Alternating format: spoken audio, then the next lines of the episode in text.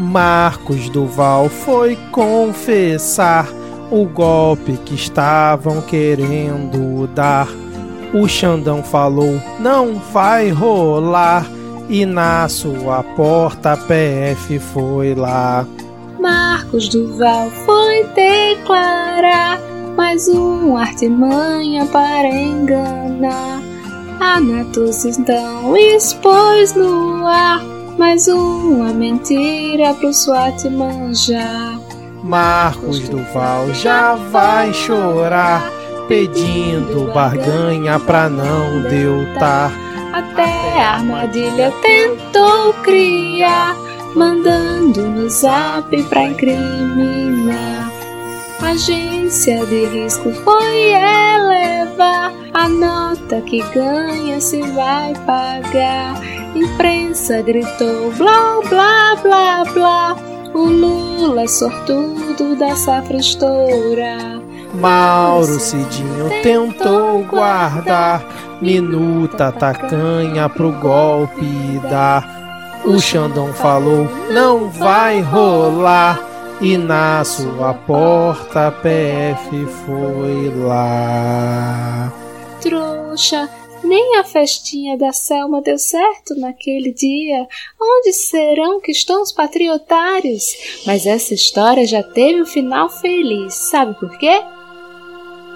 O bozo golpista vai se lascar com suas campanhas pra desinformar. A urna gritou: Quero Lula lá! E os brasileirinhos expulsaram de lá.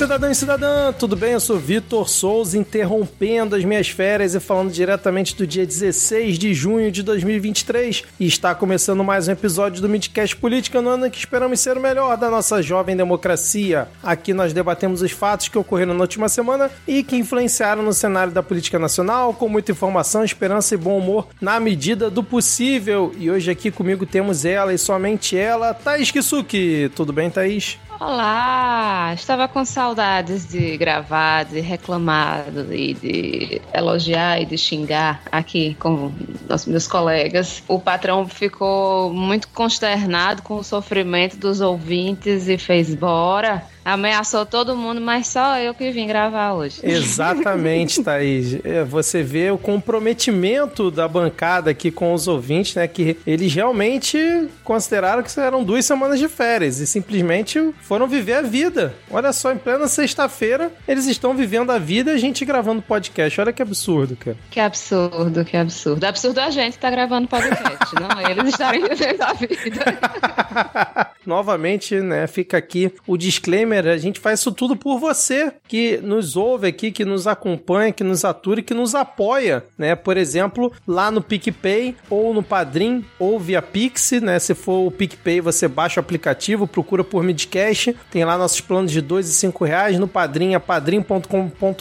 barra Midcast, e no Pix é podcastmedia.gmail.com, você pode contribuir com qualquer valor por lá. De vez em quando a gente consegue até comprar uma pizza, né, Thaís? Com apoio aqui dos ouvintes, além, obviamente, de pagar a hospedagem aqui do podcast todo mês. Novamente, agradecemos as dezenas de ouvintes que nos apoiam aqui mensalmente, certo, Thaís? Certíssimo, muito obrigada, ouvintes. Vocês me ajudam a pagar Uber para jogar futebol às quartas-feiras. Olha aí, muito bem. Mantenha ativo o futebol de Thaís Kisuki apoiando o Midcast. E lembrando que se você quiser mandar uma mensagem pra gente, nós estamos no Twitter com o perfil podcastmid. Estamos também no Céu Azul, mas ainda não nos organizamos aqui para movimentar a rede por lá, né? Afinal, o pessoal tá de férias aqui. Thaís, qual é a sua arroba lá no Twitter, por favor? Eu sou Thaís Kisuki. Kisuki só com um S. Feed de paródias continua desatualizado, mas semana passada tivemos uma belíssima compilação que, sinceramente, eu fiquei orgulhoso de ter feito, né? De ter trazido aqui para os ouvintes que gostam de paródias. A gente sabe que não é todo mundo que curte, né? A gente sabe que é parte só da nossa audiência que baixou o episódio, vai baixar o episódio para ouvir, mas eu confesso que fiquei muito feliz com o resultado das, dos 13 sucessos que foram reunidos no episódio da semana passada, Paródias Midcast Política Volume 1, e você, Thaís, você ouviu, você curtiu o episódio, a seleção feita, muitas das músicas que estavam lá, das paródias que estavam lá, foram indicações suas. Pois é, gostei, gostei muito, matei saudade de algumas músicas, conheci outras que eu não conhecia, né, tinha perdido a performance, por exemplo, de Tupá Guerra cantando músicas natalinas, não conhecia essa pérola do Midcast, mas foi muito bom, muito bom escutar novamente essas paródias que eu adoro. Eu não sou como certos ouvintes, eu gosto muito das paródias. eu também sou muito suspeito a falar, então se você ainda não ouviu esse episódio, vai no episódio anterior a esse, procura lá Paródias Midcast Política Volume 1, baixa e escuta. Se você também não gosta da paródia, baixa também para pelo menos contar o download aqui pra gente, ajudar no ranking aí das plataformas e até para você poder reclamar, né? Porque como é que você vai reclamar das paródias, do episódio especial de paródias, se você não ouvir? E eu achei engraçado que teve ouvinte dizendo no Twitter que toda vez que terminava uma paródia, ficava esperando começar, olá, cidadã, cidadã. e eu confesso que eu ficava esperando também aquela musiquinha que toca no começo do episódio. Uhum. Toda vez eu, ah. Bom, agora sem mais delongas, Thaís, vamos tentar fazer render aqui. Vamos enrolar o máximo aqui, porque só tem nós dois aqui hoje, hein? Vamos iniciar Bora. o episódio com o bloco. Com o bloco, ajoelhou, tem que rezar. Bom, começamos. Mas esse nosso episódio com esse gancho maravilhoso que Thaís Kisuki fez aqui. Porque ajoelhou tem que rezar, Thaís. Porque em café da manhã com evangélicos, Zanin, né, o indicado por Lula ao STF, disse que aborto e drogas são temas do legislativo. Ele esteve em um evento na casa de Cezinha de Madureira e depois almoçou com Sóstenes Calvacante, Renata Abreu e Carlos Viana, que são justamente da bancada evangélica lá no Congresso. E essa semana ele teve um novo almoço com evangélicos, incluindo Damares Alves, estava nesse almoço. Segundo a reportagem do Globo, a indicação do Zanin teria inclusive o aval do Bolsonaro, né, para que o PL votasse a favor, porque, segundo ele, a indicação é uma prerrogativa do Lula, independente de quem seja, e a gente finge que acredita aqui, né? Mas assim, essa semana teve o almoço, né? Mas no café da manhã da semana passada, a gente teve, inclusive, a participação de Silas Malafaia, que afirmou não ser contra a nomeação. Então vou abrir aspas aqui para fala do Silas Malafaia. Ó. Não tenho nada contra Zanin. É um cara de família contrário ao aborto. Se fosse ideológico, nós faríamos oposição. Eu gosto muito dessa definição do que é ser ideológico e do que não é. Mas além disso, o, o Zanin, né, como eu comentei mais cedo, ele é, declarou que esses temas polêmicos, né, que afligem muito o patriota conservador de direita, são temas que o legislativo tem que definir, não cabe ao STF, justamente para tentar esse apoio dos evangélicos. Thaís, como é que você viu essa movimentação de Zanin nessas últimas duas semanas, né, com vários eventos ali junto com evangélicos? A bancada do PL provavelmente vai ser liberada para votar como quiser. Mas como é que você viu ele ter esse apoio todo, principalmente do Malafaia dizendo que não, cara, cara de bem, cara, gente boa pra gente botar lá no STF. Então, né, a gente dá um medo danado ver esse povo todinho gostando do Zanin, né? Malafaia tá muito feliz com o Zanin indicado. Inclusive, foi algo que a gente falou em episódios passados, né? Beleza, Zanin foi advogado de que defendeu Lula, mas o que é que ele pensa sobre temas-chave, né? Eu acho que eu até comentei no grupo do Midcast, assim, que eu espero que ele esteja prometendo mundos e fundos para os evangélicos e depois não cumpra. Porque se ele for de fato agir como ele está falando aí, é mais uma indicação do Lula que não não fala assim muito em nosso favor enquanto esquerda, né? É, é curioso assim que, que a oposição contra é, o Lula, claro que em, em, peso tem muitos evangélicos, mas não são só os evangélicos, né? Aparentemente Zanin, se pelo menos segundo essas notícias, né, ele está focando muito nisso, nesse contato com, com essas pessoas. Então, assim, bom, depois que ele for aceito, depois que ele estiver lá dentro, aí não não tem mais o que, o que, né, o que fazer. Ele faz o que, o que der na telha. Mas, sinceramente, eu não tô botando muita fé nessa, nesse Zanin aí como é, membro do STF, não. Acho que ele não vai ser muito diferente de nenhum dos outros que tá lá, não. Não vai ser alguém que a gente vai dizer, nossa, como ele defende o que a gente acredita. Como você mesmo falou, né? Muito engraçado esse conceito de ideológico de Silas Malafaia, né? Ideológico é tudo que é diferente do que eu penso. O que eu penso não é ideológico. E no, no final dessa notícia fala, né, da Maris lá toda simpática a ele, não sei o que, também gostou, e pede para ele, né, ver essa questão contra o abuso infantil, que Damares Alves adora falar que, que se preocupa com isso, mas a gente vê que muitas vezes o discurso dela é só isso, né? Só discurso para o pessoal acreditar que ela realmente está preocupada com as criancinhas, porque a gente já viu aí Damares inventando aí umas mentiras que não era para terem passado batido como passaram. Até hoje a gente está esperando o tal relatório dela, comprovação das denúncias que ela tanto falou ali perto da eleição ano passado. E o relator da indicação do Zanin, né, vai ser o senador veneziano Vital do Rego, do MDB, da Paraíba, que participou inclusive é, de uma reunião que ele teve ali com a liderança do MDB, né? O Zanin teve com a liderança do MDB. O Zanin passou por visita a senador do PP, teve na sala da Tereza Cristina, é, encontrou com o Romário, então ele passou assim visitando muitos senadores né, nessa semana e o veneziano deve apresentar o relatório dele nessa quinta-feira na Comissão de Constituição e Justiça do Senado e segundo ele o, o texto deverá ser objetivo e a sabatina do Zanin está marcada para o próximo dia 21, que é uma quarta-feira, e na sequência ele vai ser levado, né, caso seja aprovado na CCJ, o nome dele vai ser levado ao plenário do Senado, onde ele precisa conseguir pelo menos 41 votos favoráveis. E eu tô aqui alinhado com o que disse Thaís Kisuki sobre o medo da indicação do Zanin. Eu já tinha criticado antes, mas agora quando eu vejo a bancada evangélica, ao que parece, né, pelo que está sendo noticiado, em peso apoiando o nome dele, e até o Malafaia elogiando a indicação do Lula, é para você realmente ficar, no mínimo, desconfiado de como vai ser a atuação de Zanin na STF pelos próximos, sei lá, 30 anos? Quantos anos tem o Zanin? Ele é novo, né? Ele é novo. É, aposentar com 75, ter... né? É, eu acho que uns 20 anos. Ele deve estar na faixa dos 50 e olhe lá. Vou procurar Se ele tiver aqui. um pouco acabado, ainda tá na faixa dos 40. Agora, eu, no lugar do Zanin, eu ia mentir adoidado. Ia dizer, não, vocês são certos, eu sou contra o aborto, sou contra a ditadura gaysista. Ia dizer tudo que eles quisessem pra entrar. Conseguir e depois vaga, que né? entrasse, eu ia mandar uma banana pra todo mundo. Eu queria muito acreditar que ele vai fazer isso, mas não estou tão otimista. Mas parece que vai ser fácil, parece que vai ser fácil, parece ter pouca gente é, dando trabalho. Até Bolsonaro falou, libera aí a bancada, todo mundo pode votar nele, então... Pois é. É porque é, o que eu vi nessas matérias é que o PL não está querendo causar problema também, porque eles estão tentando voltar a ter boas relações com o STF, né? Como ele vai ser sangue novo, né? Ninguém brigou, ninguém xingou ele ainda. Aí eu acho que o pessoal vai ficar pianinho pra, né, tentar ver se se volta, pelo menos ter uma relação cordial com o STF.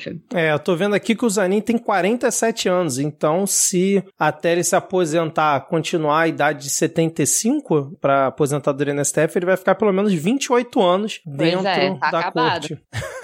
tá acabado, né? Ah, tem cara de 47 não, Zanin, desculpa É. aí. Então é isso. Lula. Agora com salário de ministro faz umas scare, umas coisas assim. É, o Toffoli, né, recentemente fez, o André Mendonça passou a ter cabelo agora, né, antes ele era já É. todo calvo, agora tem cabelo. É. Tem uns que não tem jeito não, né, não adianta o dinheiro que ganhar que não vai, não vai ter como consertar, mas vamos ver como é que vai ser na próxima semana, mas pelo que tudo indica, vai passar fácil essa indicação ruim, continuo reforçando a indicação ruim do Lula para o STF, mas a gente sabe como é que funciona esses trâmites. Bom, seguindo aqui com a nossa pauta, a gente tem que comentar aqui, Thaís Kisuki, porque a, a Câmara dos Deputados, ela referendou a decisão de cassação do do mandato do Deltan Dallagnol patético, né? A, a, mesa da Câmara referendou. Eu queria ler aqui a imagem de todo mundo que assinou é, o documento referendando, porque, tipo assim, tem desde o Arthur Lira até a Glaze, se eu não estou enganado. Eu vou procurar aqui para trazer todos os nomes corretos, mas o, o fato é que realmente a Câmara referendou, então Deltan continua caçado, agora realmente pode afirmar com todas as letras que ele é um ex-deputado, mas o que eu queria comentar aqui, se o ouvinte por acaso não acompanhou, tem o um link na descrição desse episódio, foi o seu ensaio fotográfico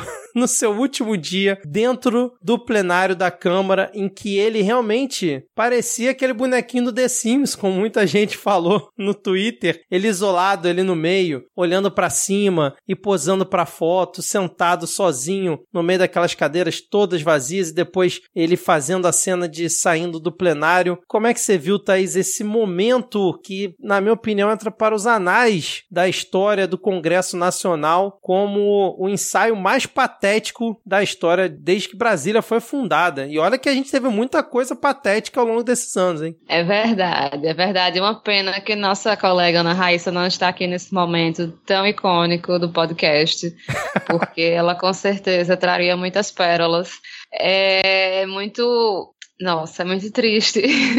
e o pior de tudo é que ele, assim, deve estar tá se achando, assim, o artista, sabe? Fazendo uma performance nesse plenário aí vazio. E é, e é isso, é só triste e, e, e, patético como ele tenta se mostrar como um injustiçado, como um perseguido, como alguém que está contra tudo e contra todos. E é só alguém que, a partir do momento que ele sair dessa porta, graças a Deus, não vai se lembrar nem que ele existe, assim. Vai tentar fazer umas coisas, de vez em quando a Globo News vai chamar ele para falar alguma coisa, porque eles adoram chamar gente insignificante para comentar as coisas. Uhum. Mas basicamente é isso. Eu achei muito engraçado nessa foto que alguém falou: ah, devia botar. Alguém devia fazer uma imagem de inteligência artificial dele ainda menor a, na, porque ele tá bem pequenininho assim no meio das cadeiras, né? Essa é a imagem The Sims. Eu vi a inteligência artificial, a imagem que fizeram e assim, aí eu não consigo mais desver. Eu tô olhando aqui a foto original e parece que foi uma imagem gerada por computador que ele tá muito menor do que uma pessoa normal estaria nessa situação. Mas o melhor comentário ainda não foi nem esse, foi alguém que copiou essa foto e colocou a legenda em cima. Mãe, eu sei que tá de noite, desculpa, mas é que a professora pediu para levar cartolina para a escola.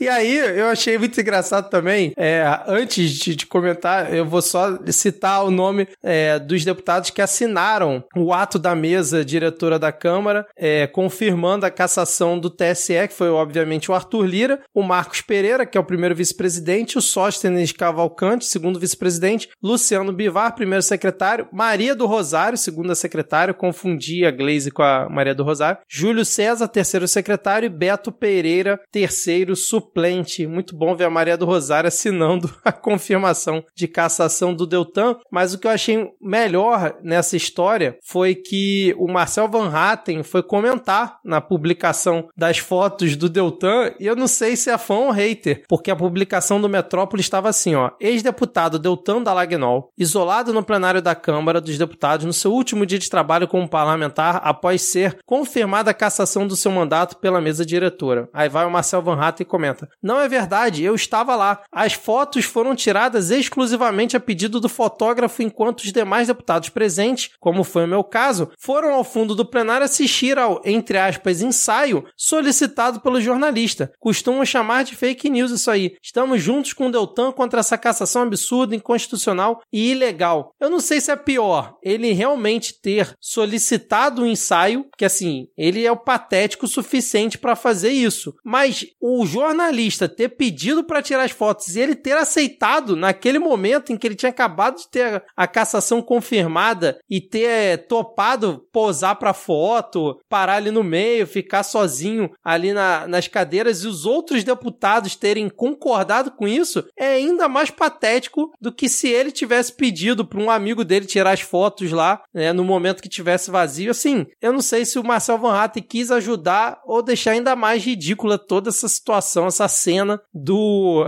boneco do The Sims ali no meio da, do plenário da Câmara, cara. E, porra, tu olha as fotos, tu não vê ninguém, nem lá atrás. É, é completamente ridículo a situação. É. Não, é, é, isso, você vê em todos os ângulos e não tem ninguém. Aí o Marcel Van Hatten falando que o povo tava lá, eles estavam escondidos aonde? Devia ter, tipo, fotografia, tirar a foto e fazer, ei, galera, agora vai todo mundo pra esquerda. Aí, todo mundo pra esquerda pra não aparecer.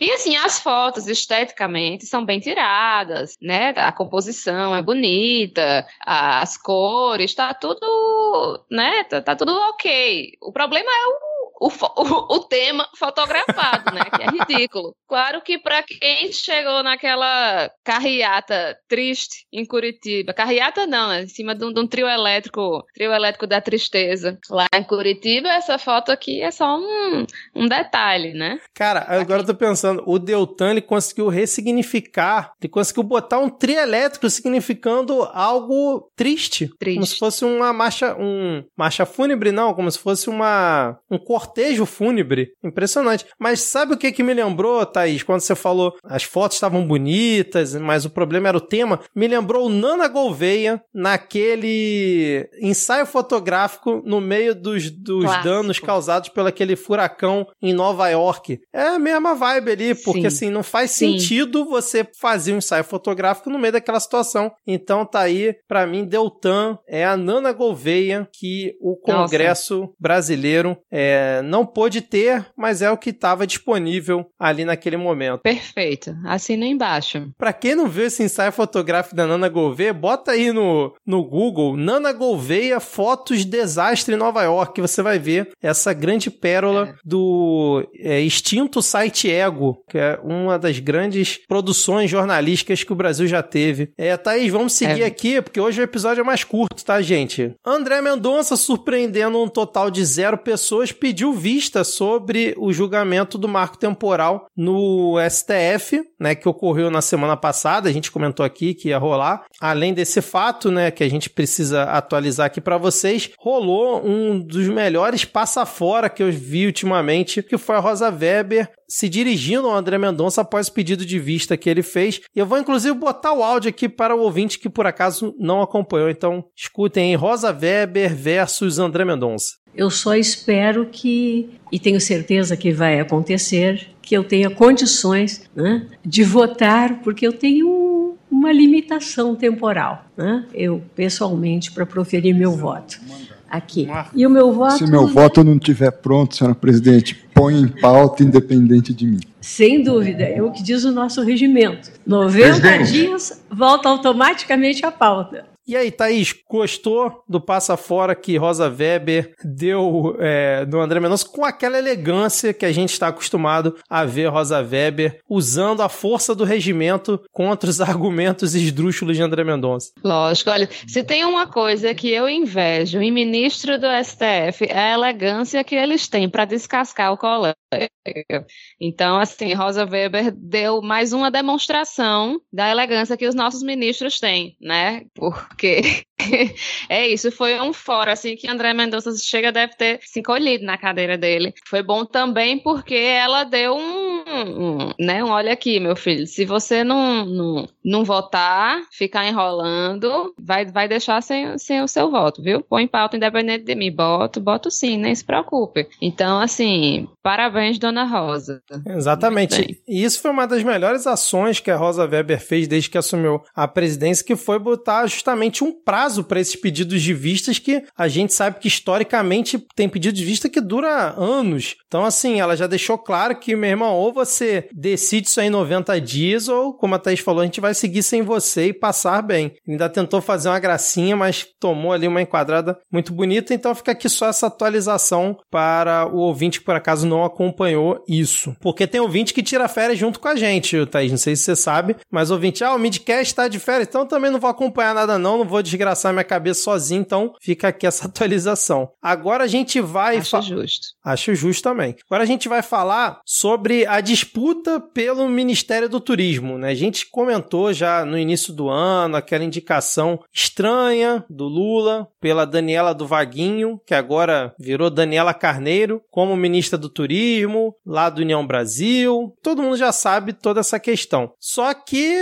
parece que na durante essa última semana, o União Brasil pressionou para que fosse feita a troca no comando da pasta, inclusive já é, teria um substituto para o cargo, que seria o Celso Sabino, mas o Lula, por enquanto, manteve a Daniela Carneiro é, no cargo. Parece que eles choraram durante a reunião que tiveram, né? Segundo o marido dela, né, o Vaguinho, que é prefeito de Belfor Roxo, disse que o Lula chorou no momento em que conversou com ela, porque o Lula disse que a Daniela é cota dele, cota pessoal, e não quer que ele saia, mas que tá uma situação muito complicada. Mas a princípio ela tá mantida. E o que eu achei muito curioso nessa movimentação toda, porque parece que essa pressão surgiu principalmente depois que ela pediu desfiliação do partido para ir para o Republicanos sem a perda do mandato. Então, a União Brasil ficou chateado e resolveu pedir a cabeça dela para colocar outra pessoa do partido no lugar. Só que, Thaís, o que eu achei curioso foi a ameaça que a União Brasil fez. Segundo a coluna da Bela Megali, cúpula do União Brasil ameaça levar 50 deputados para oposição se a ministra Daniela Carneiro for mantida. E o partido tem 59 deputados federais na Câmara dos Deputados. Eu queria saber de você, Thaís, como que o União Brasil vai levar os seus deputados para a oposição se eles nunca tiveram na situação? Porque a gente cansa de ver votação no Congresso em que a maioria do, do União Brasil vota contra a pauta do governo. Então, como uhum. é que vai levar a oposição um negócio que nunca esteve na situação, gente? Então,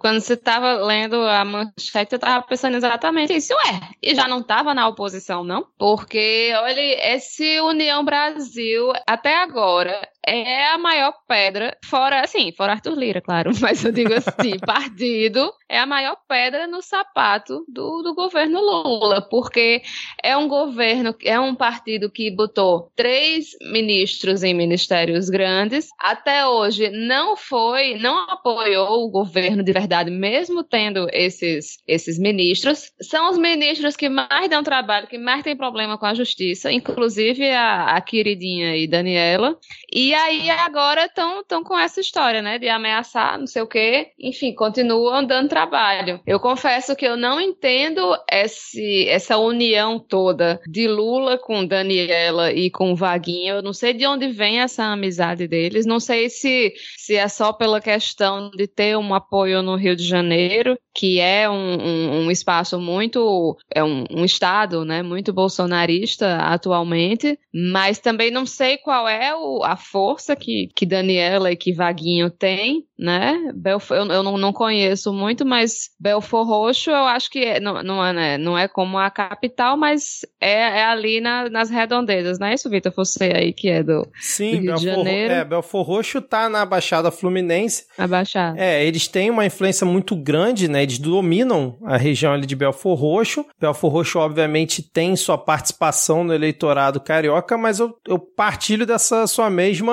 é, estranheza, Thaís. Eu já conhecia, né? Obviamente não conheço a fundo o trabalho dele, mas já conheci de nome os dois. Só que também me causa estranheza essa, essa união tão forte do Lula ao ponto dele, mesmo com a pressão do União Brasil, que a gente em outras situações talvez é, visse o governo, beleza, vamos trocar aqui, vamos botar um outro cara aqui mesmo para manter a União Brasil votando com a gente, mas não, o Lula tá bancando ela, inclusive ela participou da reunião ministerial que teve ontem, né, que durou acho que 10 horas a reunião ministerial que o Lula fez, ela participou normalmente ontem, então assim, ela continua à frente da pasta, mas parece que depois da reunião que ela teve com o Lula, ela disse que a conversa foi muito boa, muito, posi muito positiva, mas voltou a dizer que está à disposição do presidente para o que ele decidir, porque foi indicação dele e que ela está ali para contribuir com o Brasil. Não, de fato, ela demonstra muito mais é, apoio ao presidente com esse discurso dela do que a União Brasil jamais demonstrou, né? Mas, enfim, o, o PT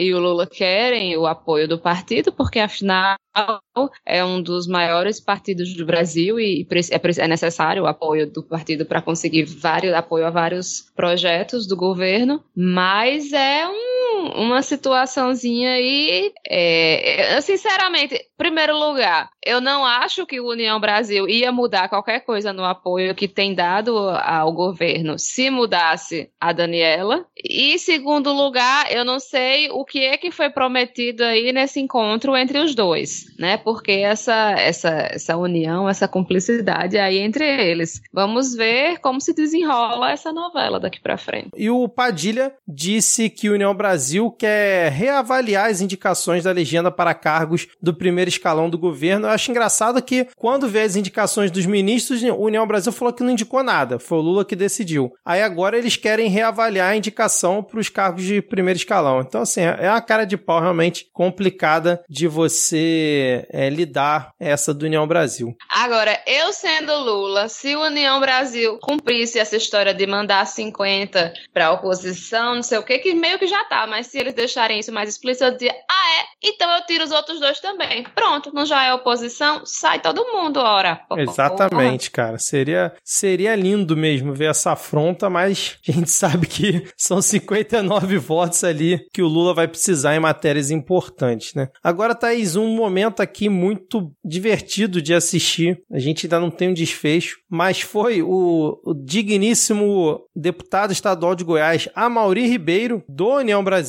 Ele estava fazendo um discurso na Assembleia Legislativa de Goiás e afirmou que ele também deveria estar preso, porque ele ajudou a financiar os acampamentos golpistas. Tinha um contexto, ele estava citando a prisão de um coronel, né, dizendo que ah, o coronel Franco ter sido preso foi um tapa na cara do cidadão, ele foi preso sem motivo algum, sem ter feito nada. Eu também deveria estar preso porque eu ajudei a bancar quem estava lá, então pode me prender que eu sou bandido, sou terrorista, sou canalha, na visão de vocês. Eu ajudei, levei comida, levei água e dei dinheiro. Então, ele confessou durante o discurso dele que ele ajudou realmente a dar dinheiro e bancar os golpistas que estavam na frente do quartel pedindo intervenção militar e golpe com o Bolsonaro. E aí, dias depois, o que aconteceu? A PF informou que vai pedir a prisão do deputado que disse que deveria estar preso. Assim, é uma manchete assim maravilhosa, cara. PF vai pedir prisão de deputado que disse que devia estar preso. É maravilhoso o Brasil, cara. E aí, o que que fez o deputado, né, que admitiu esse financiamento, foi ao STF pedindo para não ser preso. o cara tava financiando um acampamento que, dentre várias coisas, pedia para prender o Xandão, para trocar todo mundo no STF. E aí, agora que a coisa vai apertar pro lado dele, ele recorre ao STF, direcionando um documento diretamente pro Xandão, que é o relator da investigação dos atos golpistas, pedindo para que nada seja feito em relação ao eventual pedido de prisão dele. Que história maravilhosa, hein, Thaís? É, esse é o maior exemplo de burrice que a gente viu nos últimos tempos, né? Burrice e, e essa coisa do, do cara querer, querer mostrar que é macho, né? Olha, eu sou macho, eu devia ser preso também, mas quando bate aí o primeiro pedido de prisão, ele já sai correndo. Não, não, peraí, por favor, não me prenda.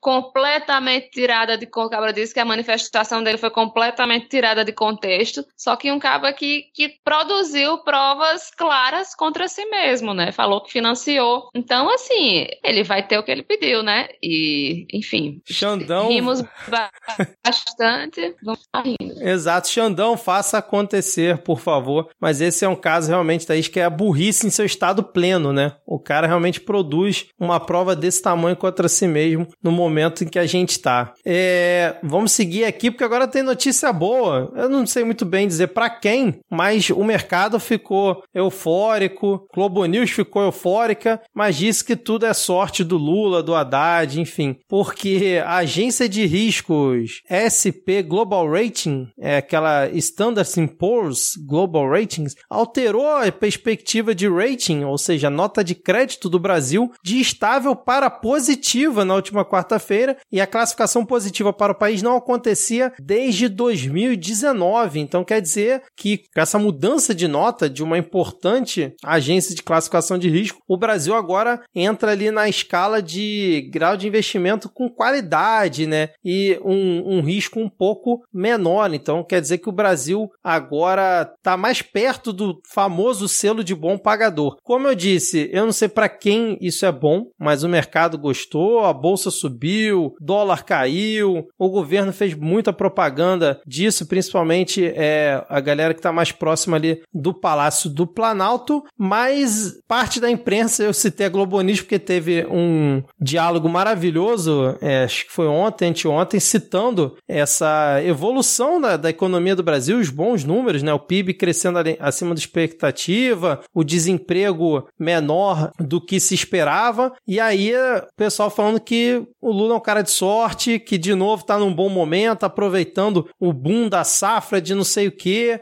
Não dá ainda para, em seis meses, afirmar que o governo Lula que é o responsável aí por fazer é, até a agência de risco melhorar a nota do Brasil, coisa que não aconteceu desde 2019. É engraçado, né? Porque Lula quase não ficou no Brasil desde que, que foi eleito, de tanto que ele viajou para fazer acordos para melhorar a imagem do Brasil no mundo, mas é tudo sempre, sempre sorte, né?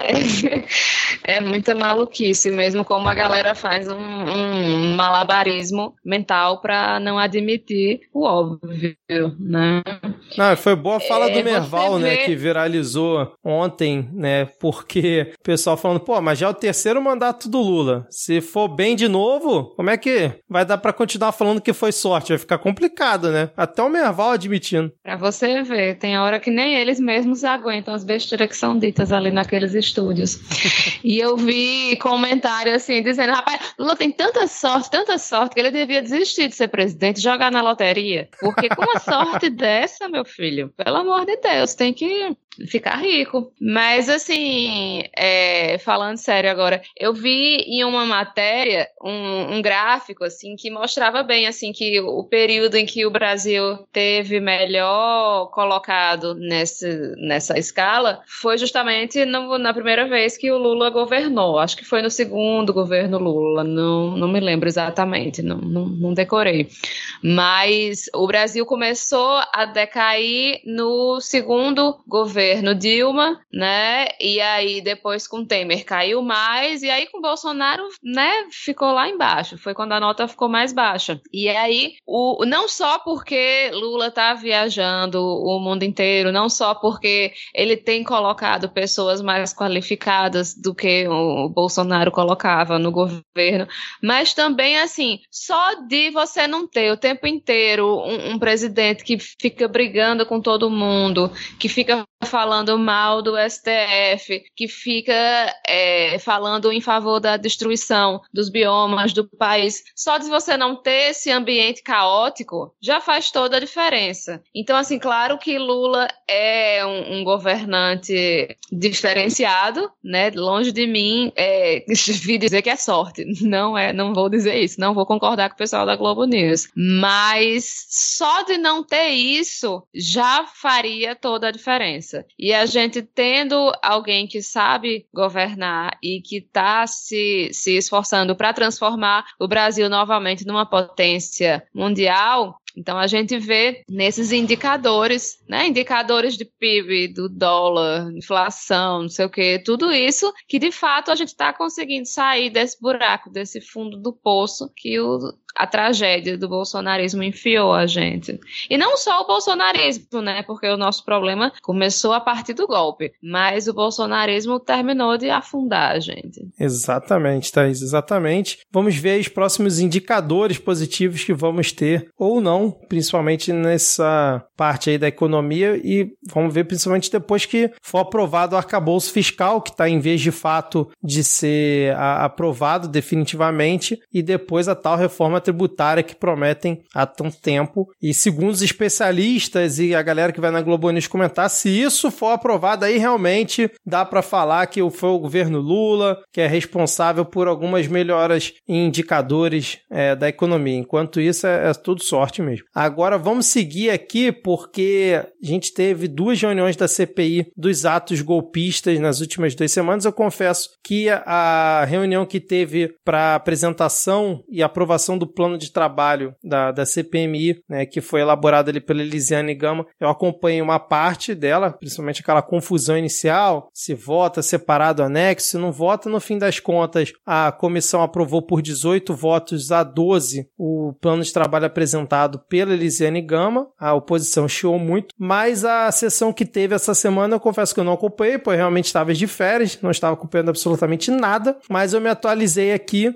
e vários requerimentos foram aprovados e vários rejeitados, importantes. Então eu vou relatar aqui alguns dos requerimentos aprovados pela sessão que a gente teve essa semana na CPI dos atos golpistas. Então a CPI vai ter acesso às quebras de sigilos feitas pela PF nos celulares do ex-presidente Jair Bolsonaro, Mauro Cid e Ailton Barros, convocação como testemunha de Anderson Torres, convocação como testemunha de Mauro Cid, convocação como testemunha de Jorge Naime, ex-comandante de operações da Polícia Militar, tem também a aprovação né, de convocação como testemunha do Braga Neto, Augusto Heleno, Écio Franco, Silvinei Vasques, ex-diretor da, da Polícia Rodoviária Federal, Ailton Barros e várias outras pessoas aqui importantes nesse emaranhado que foi é, para a tentativa golpista do 8 de janeiro, além de imagens das câmeras de segurança do Palácio Planalto, STF, Congresso e tudo mais. E alguns requerimentos foram rejeitados, como por exemplo a convocação do Gonçalves Dias, do Saulo Moura da Cunha, que é ex-diretor da ABIN, assim como é, o convite para a presença do Flávio Dino, o plano de voo do presidente Lula no fim de semana dos atos golpistas e tudo mais. Então, assim, apesar de eu não ter acompanhado a sessão em si, não sei se você acompanhou, Thaís, mas o resultado que eu vi aqui nessa votação dos requerimentos mostra que realmente o governo conseguiu ter maioria e está conseguindo ditar é, o andamento dessa CPI, pelo menos por enquanto, né? É, eu até agora não, não engatei, assim, no acompanhamento dessa, dessa CPI. Infelizmente, eu não tenho muito o que, o que acrescentar, de fato. Fiquei surpresa com alguns dos, dos requerimentos rejeitados,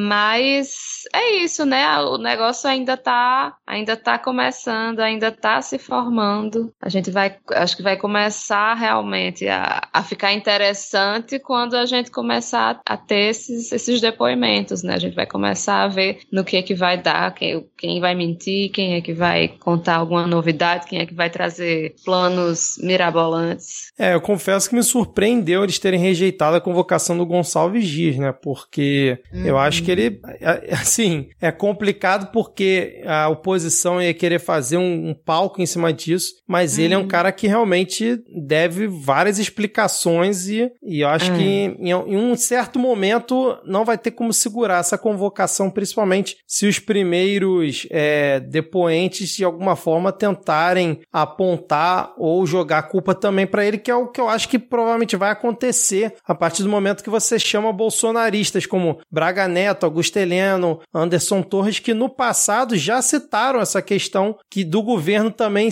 ter, ter sido omisso e ter culpa. Então provavelmente eles vão tentar jogar é, coisas para cima do, do G Dias, do Flávio Dino. O Flávio Dino é mais difícil por ser ministro, mas acho que em um certo momento talvez a, essa ala do governo na CPI não consiga segurar uma convocação do Gonçalves Dias. Posso estar falando uma besteira aqui, né? Como eu disse, eu não acompanhei a reunião do último da última semana, que continua tendo uma reunião só por semana, mas eu acredito que em algum momento isso vai acabar passando, mas acho que foi um bom início, porque realmente esses, na minha opinião, são os principais nomes que tem que estar mesmo, né? Tem que ser investigados e para cima deles, cara, né? Que não pode ter anistia para nenhum desses milicos que teve aqui a requerimento aprovado. Mais algum comentário, Thaís? Ou podemos seguir? Não, que de fato, assim, eu também fiquei, que me surpreendeu mais também foi a mesma coisa que você comentou, do Gonçalves não ter entrado, o Flávio Dino também não, principalmente porque teve uma notícia nesses dias, né, que ele, o,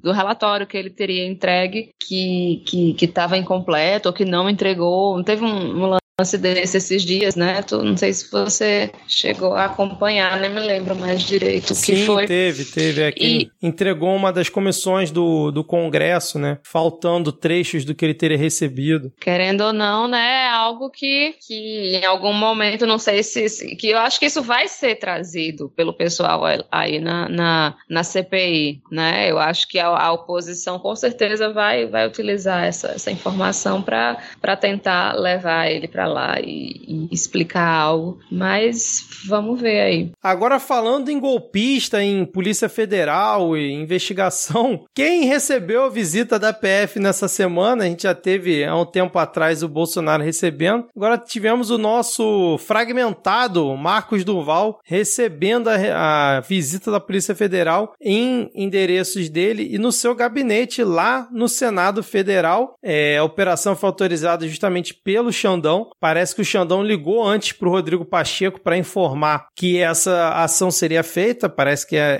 é- é de praxe que isso ocorra, né? E o Marcos Duval é justamente investigado por obstruir as investigações sobre os atos golpistas do 8 de janeiro, de tanto que ele mudou de versão é, naquela questão do caso que ele falou que o Bolsonaro e o Daniel Silveira teriam organizado uma reunião no fim do ano passado para propor um envolvimento ali do senador num plano de golpe, de gravar o Xandão e tudo mais, aquela história que a gente já comentou aqui no passado. A gente falou que ele estava sendo é, investigado, ele já tinha passado para dentro desse inquérito e agora ele recebeu a visita da PF. E aí tem uma reportagem que é muito boa, cara, que investigadores encontraram armadilhas no celular do Marcos Duval. Que o que, que ele fazia? Ele mandava mensagens aleatórias para as pessoas para tentar incriminar as pessoas. E aí, se a gente quisesse dar aquele golpe, o que, que tu acha? Então, assim, parece que ah, muitas pessoas já sabiam o modus operandi dele, né, de ficar dando pistas falsas e já nem respondiam mais as mensagens do Marcos Duval para justamente é, não se comprometer. E além disso, a gente teve a Natuza Neri fazendo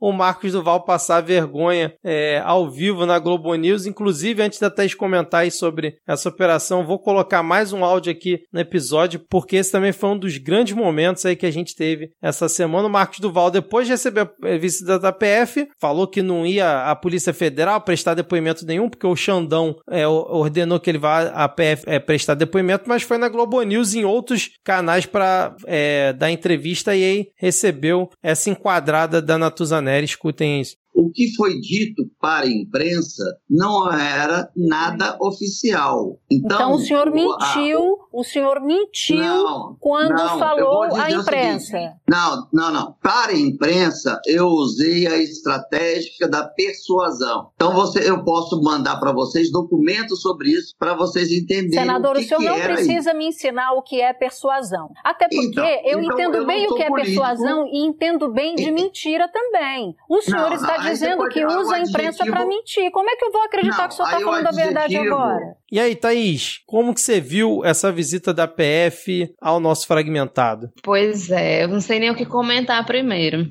mas vamos lá. Queria registrar aqui que Xandão foi muito bonzinho com Marcos Duval, porque o que tinham pedido era a prisão dele. E Xandão fez: não, não precisa prender o menino ainda não, vamos só pegar o depoimento dele. Porque Xandão, como vítima de Marcos Duval, ele podia ter resolvido se vingar. Mas para você ver aí, né, que Xandão vigia e pune, mas não se vinga. Ele apenas espera que a justiça faça a sua parte. E não leva pro coração, né? Pois é, pois é. Você vê, você vê aí esses, esses comentários, essas, essas notícias que Marcos Duval continua completamente cebolinha das ideias. Os planos assim, nível criança de, de 7 anos, que é a idade do Cebolinha, é inacreditável, né? O cara ficar mandando mensagem pra galera pra despistar. E assim, nesse vídeo que ele tá com a Natuza Neri, ela desmontando o argumento dele, a fala dele. Não, não. Para a imprensa, eu usei a Estratégica. estratégia Estratégica da da persuasão. persuasão. O bicho nem falar sabe, né? É. Usei a estratégica da persuasão. Aí foi nessa hora que Natuzaneri, Natuzaneri segura o riso, né? Porque o cabo quer falar dif- difícil. E nem é tão difícil assim, né? Estratégia não é uma palavra difícil, Marcos Duval. Pelo amor de Deus. Mas mesmo assim, ele inventa aí a estratégica da persuasão. Que estratégica da persuasão, meu filho? Deixa de falar besteira. Logo se vê que você é um cabo que finge que é da SWAT. O bicho com aquela blusinha, aí um, um crossover aí, meio momento conja. O bicho com aquela blusa ridícula que ele tá vestindo, com um brasão, bandeira, não sei o quê. E o que é aquele óculos torto. Pelo amor de Deus. Você tem dinheiro pra comprar um óculos novo. Até eu, que sou uma fodida, comprei um óculos novo esse ano, porque minha lente tava muito arranhada. Então troca esse óculos, Marcos Duval, pelo amor de Deus. E troca essa camisa ridícula. Era melhor quando ele usava a camisa da SWAT, porque essa cheia de bandeira parece um abadá de. Abadá.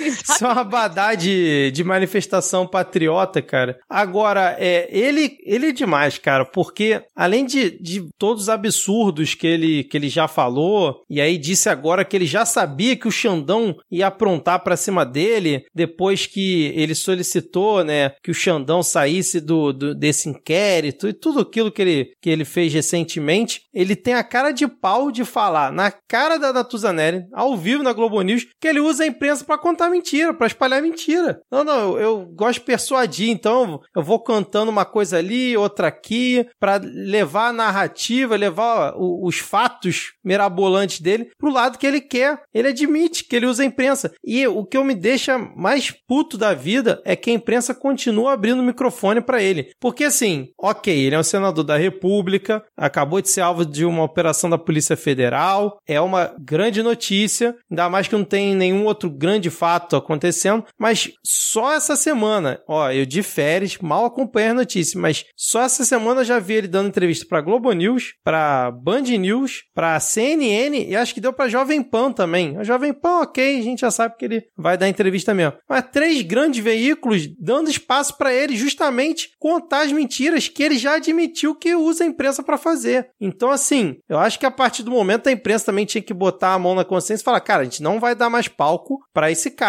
Se a gente quiser ouvir a versão do Marcos Duval, que seja o advogado dele, sei lá quem, mas ele não pode, não dá mais, cara. Não tem a menor condição desse cebolinha fragmentado continuar tendo microfone espaço aberto na mídia pra contar qualquer mentira. Tudo bem que eu acredito que boa parte da audiência desses veículos não acredite mais nas ideias mirabolantes que ele fica fazendo, mas acaba dando é, mais palco e mais possibilidade de corte para ele ficar distribuindo essas maluquices dele, que é outro que, na minha opinião, Thaís, assim como o patético, vai morrer sozinho. Ninguém vai fazer esforço, tirando os Biruleib lá do novo, essa galera, ninguém vai fazer muito esforço para tentar salvar Marcos Duval, não, porque ele criou uma confusão tão grande que eu acho que também pro Senado, como autodefesa, é melhor que vamos purgar esse cara aqui que tá criando muita confusão pra cima daqui do Senado, né? Exato. Ele dá muito trabalho. Aqui se chama chave de cadeia. Exato. Então, assim, quando ele, quando ele começar a afundar, ninguém vai dar a mãozinha pra ajudar ele a subir, não. Eu concordo com você, tudo que você disse aí. Eu concordo que a imprensa dá muito espaço pra esse cara. Não, não tem pra que ficar dando espaço pra uma, uma figura dessa. E, e que ele vai se afundar e a galera vai ficar só, tchau, pinguim leite.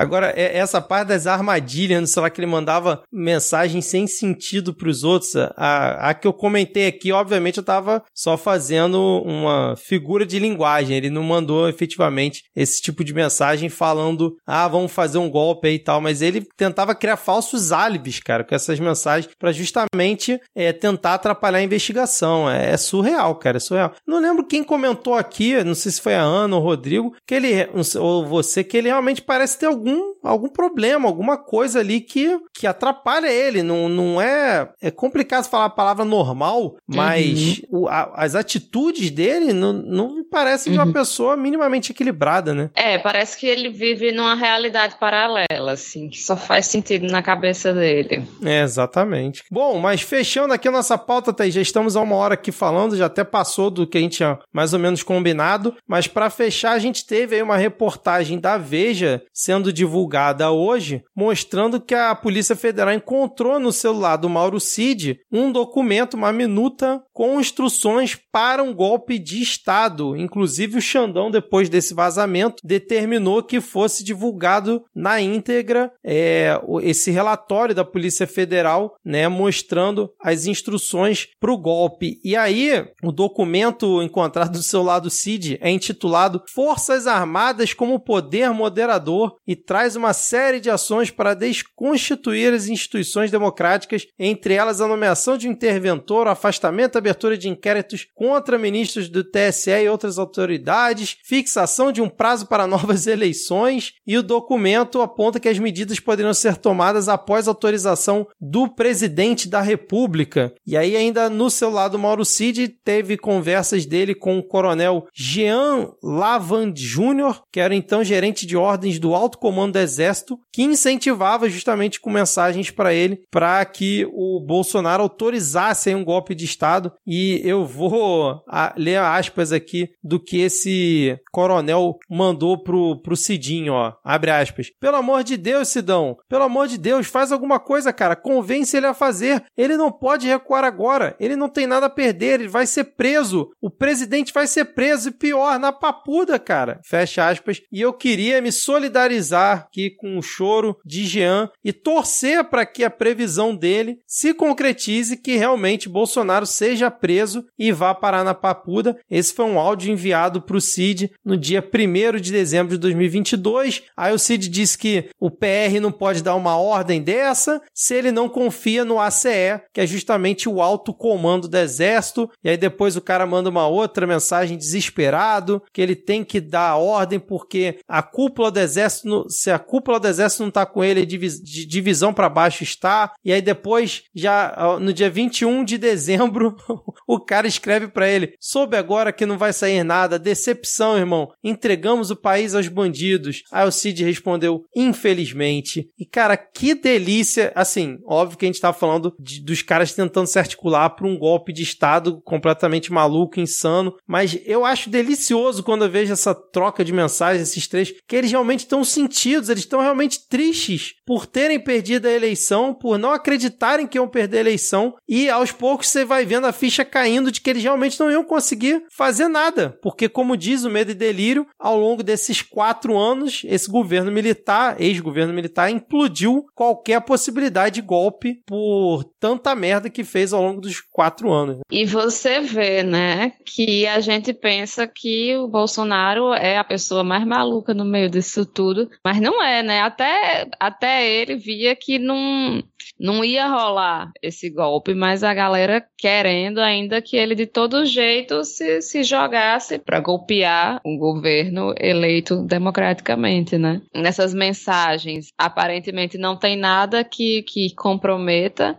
o Jair, pelo menos pelo que foi mostrado nessa matéria. Então, parece que o Cidinho vai se lascar sozinho nessa. Não, inclusive, já vi vários bolsonaristas jogando o Cid embaixo do caminhão, assim, com vontade, falando: ó, as mensagens comprovam mais uma vez que o Bolsonaro nem sabia de nada, foi tudo ideia da cabeça do Cid, esse burro com iniciativa que realmente tentou tramar um golpe de Estado no Brasil, colocando o chefe dele como o grande, é, sei lá, chefe supremo Democrata. ditador, é, o democrata aí, mas foi tudo a cabeça dele, então assim, já jogaram mais ainda para baixo do caminhão e a gente fica, pelo menos eu fico, continuo na torcida para que Cidinho faça uma delação, porque não é possível, né? Tem abrir os homens, como diz Ana Raíssa, porque tu vai morrer sozinho nessa aí, cara. Vai morrer sozinho nessa. É, eu não acredito muito nos brios do Cidinho, mas torço sim para que joguem cada vez mais para baixo do caminhão para ver se ele de alguma forma reage, né? Aquela pessoa, aquela cena de, de, de, de filme, de, de desenho, que a pessoa tá lá morrendo, aí então, o outro chega, tá, tá, tá, tá, desmaiada, chega, tá, tá, tá, dando uns tapas para ver se a pessoa acorda. Vamos ver aí se Mauro Cid reage de alguma forma. Mas eu, eu, eu continuo pessimista quanto a isso. Eu acho que a mulher, acho que a mulher dele pode falar, o pai dele pode falar, mas ele, pra mim, não parece ser alguém que vai, de forma alguma, trair Jair Bolsonaro, não. Ainda não acredito nisso. É. E, Infelizmente. e sobre falar, ele justamente fez um pedido na última quinta-feira para fez um pedido ao Supremo Tribunal Federal para que ele não seja obrigado a comparecer para depor na CPI dos atos golpistas. Como a gente comentou aqui, um dos requerimentos aprovados foi para ele ser ouvido como testemunha, e aí ele alega que nas justificativas do requerimento ele seria ouvido como investigado, e aí ele está solicitando para não ir na CPI. Vamos ver o que vai é, decidir o Supremo Tribunal Federal em relação a isso. É isso, Thaís. Fechamos por aqui. Até que conseguimos É isso, quer bastante. que, eu leia, quer que eu leia os comentários ou hoje a gente não lê nada? Vai, lê os comentários. A gente já enrolou o suficiente, já temos episódio. Agora é bônus. É, eu vou ler primeiro os comentários do episódio 19, que foi o último episódio antes, da- antes das paródias, porque ninguém deixou comentário no Spotify no, no post, nas paródias. Ficamos muito tristes porque vocês não elogiaram nossas performances musicais, mas eu acho que isso foi vingança dos ouvintes, porque a gente tirou férias, Victor.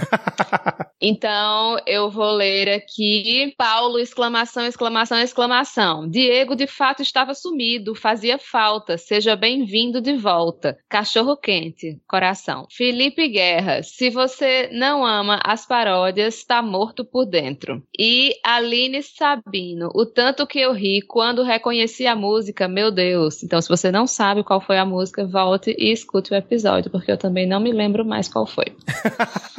E no Twitter, no post sobre as paródias, Gabriel Pires 13 Lula disse: Foi só meter as férias que o Berlusconi morreu e o Trump foi preso. O que que tá acontecendo, erro 500? Caraca, teve isso, né? Berlusconi morreu, já, já foi tarde, né? E essa do Trump Aham. também. Exatamente.